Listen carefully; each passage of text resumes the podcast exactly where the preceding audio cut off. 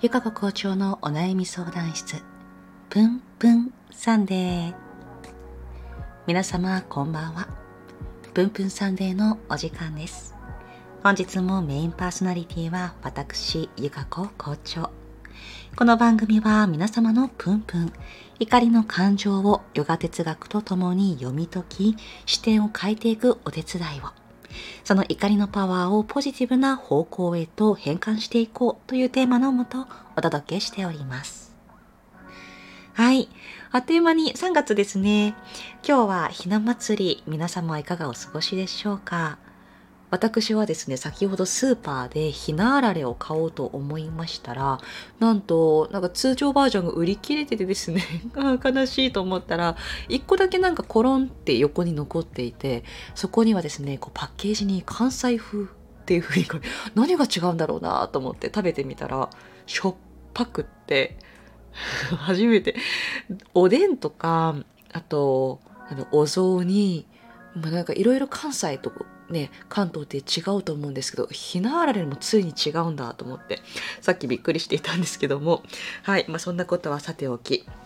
はい。3月もよろしくお願いいたします。はい。本日第5回目。今日はですね、まあ、番外編ってわけでもないんですけども、ちょっとお悩み相談というよりも、うーん、このヨガ哲学でこう今回この、ね、ラジオ番組でちょっとずつお届けしていこうと思っているものの存在なのですが皆様にこうより身近に楽しんでいただけるようにと思いまして今回のテーマは身近なヨガ哲学エンターテイメント編ということでお届けしていきたいと思います。はい。最も、まあ、知られているヨガ哲学的ストーリー。これはですね、ちょっと昔の感じで言うと、西遊記。あの、お猿さん、孫悟空だってるかな。うん。で、あれはあの、ハヌマーンシーンがこうモデルになっている風に言われて、モデルになっているという風に言われておりまして、まあそこからドラゴンボールも、もうドラゴンボールなんて背中に悟りっていう字をね、あの、ね、掲げちゃってる？背負っちゃってる？であのヨガってあのハタヨガあの私たちがヨガスタジオで練習しているヨガってハタヨガって言うんですけどもそのハタヨガのメインキャラクターというか キャラクターってわけじゃないか。メインのそのテーマキャラクターでキャラクター すいません動物かな？は亀って呼ばれてるんですね。で、まあ、ちょっとその亀、なんで亀なのかっていうのはちょっとまた違うタイミングに。で、亀仙人ってキャラクターいるじゃないですか。もうなんか思いっきりヨガだなと思っていて。はい。で、まあ、精神と時の部屋だっけあの、悟り、あの、瞑想する部屋があったりとか、ちょっとね、面白いなと思っているんですけども、あとは意外性がある二つ。スター・ウォーズ。スター・ウォーズ、これ知ってる方いらっしゃるかな思いっきりこれヨガなんですよ。で、まあ、海外っぽいのでいけば、あと、マトリックス。これも思いっきりヨガです。あの、最後の方かな。一番最後のストーリー、最終章でいいのかな。あれはちょっとヨガから外れてるかなと思ったんですけど、1、2、3、もうこれはね、思いっきりヨガの話ですね。はい。そしてもう一つ。私が大好きなアニメ、ワンピース。あの、私がですね、こんなにこう、ワンピースにハマって、いや、ワンピースハマってるか知らないよ、あなたのことって思われる方すみません。ワンピース大好きなんですけれども、なんでこんなに好きかというと、もう本当にヨガ哲学だから、もうただもう本当これ一つです。あの、ヨガ哲学がいかにわかりやすくこう展開されてるかと。もちろんね、キャラクターのね、ディティールとかもすごい好きなんですけれども、はい。で、えっ、と、今日はですね、まあ、なぜこのストーリー、エンターテインメント編上げたのかというとですね、まあ、の私が最近読み直しているヨガ哲学の本、バガバットギーター。非常に聞き慣れない言葉、響きかなと思いますが、日本語に直訳いたしますと、神の歌。で、どんなものが記されているかというと、私たち人間が生きていく上で、まあ、悩みってこうね誰みんなそれぞれそれぞれのサイズ感でなんかこうね存在しているかなと常にまあちょっとずつある共存しているものかなと思いますがその悩みってまあ大体パターンが私たち決まってるっていうふうに言われていてそのパターンに対してどのように対処していくのか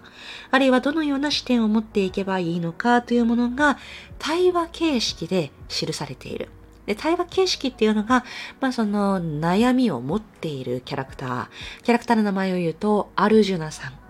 で、その答え、あるいは道を示してくれる方っていうのが、クリシュナ神。もしかしたらこうな神様なのでお名前ご存知の方もいらっしゃるかなと思いますが、この二人のキャラクターが、神様って人、二人って表現していいのかなわかんないけど、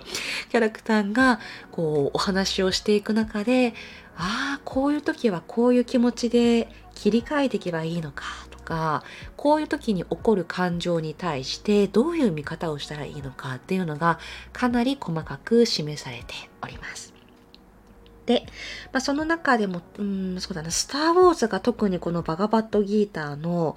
2章、第2章、章がね、あるんですけれども、がかなりこう多く含まれているというふうに言われております。で例えばなんですけどもやってみるではなくやるかやらないかという言葉えっ、ー、と英語だと No, try not to or do not みたいな感じなんですけども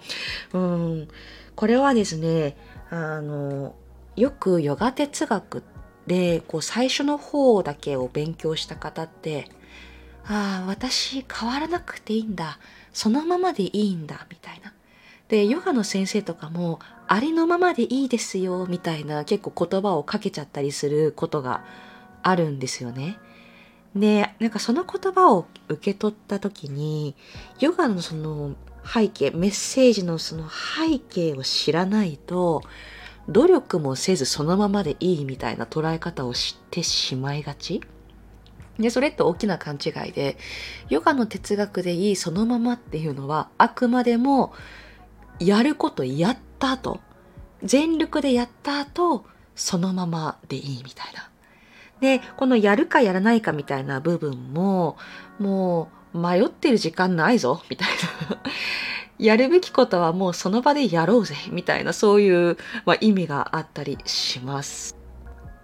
まあ、あの迷ってるほど人生長くないですよみたいな メッセージがあったりします。まあ、ヨガの哲学だと、まあ、すごいストレートな言葉だと私たちはいつ、まあ、死の時を迎えるかが分かりませんので